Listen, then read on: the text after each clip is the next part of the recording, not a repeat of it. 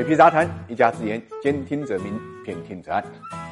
二零二零年呢，火了一个概念，就是打工人啊。那么既然是打工人，你的工资收入啊又是多少呢？最近我们看到了人社部发布了企业薪酬调查的信息，上海、广州、厦门等地呢也发布了二零二零年的工资价位啊。这个在一定程度上呢，能够反映出中国的劳动力的价格水平，也反映出不同行业的收入现状。因为这个工资价位，简单的来说啊，就指企业从业人员在报告期内一个整体的工资水平，包括基本工资、奖金、津贴等，也就是你。全部的收入总和。那么在中国呢，什么行业收入最高呢？从工资价位数来看啊，企事业单位的负责人是排在第一的，那么工资是二十四点九万。那么金融服务人员呢是排第二的，工资是二十二点五七万。那么信息传输啊、软件哈和信息技术服务人员呢排第三位，工资是十七点二八万。那么除了工资价位高位数之外呢，金融服务人员在其他分位的工资水平呢都是最高的。这还是最近几年啊，金融业收入。不断下降情况下统计的数据，可见金融业的工资水平啊，的确是非同一般。那么，另外这份报告也反映了当前打工人的薪资水平是由什么决定的？首先是呢，就是学历，学历越高，工资越高。根据厦门发布的分学历从业人员工资价位，从工资总体情况来看呢，研究生啊，这个收入呢要大于啊大学本科，大学本科呢要大于大学专科啊，大学专科呢要大于高中、中专或者呢技校，高中呢收入呢要大于初中生以及呢以下的学历。从中位数来看呢，初中以及以下的学历呢，年薪呢不到六万，这算月薪呢不到五千，而研究生包括了博士、硕士的年薪呢超过十七万，这算月薪呢大概是一点四二万，两者在收入上呢相。差将近三倍，其实不只是厦门是如此，广州也是如此啊。由此可见，知识呢还是能够改变命运的。除了学历之外，还有一个就是技能。根据上海发布的企业技能人才市场工资价位，二零一九年呢，技能人才人均工资呢是十二点七九万啊。上海市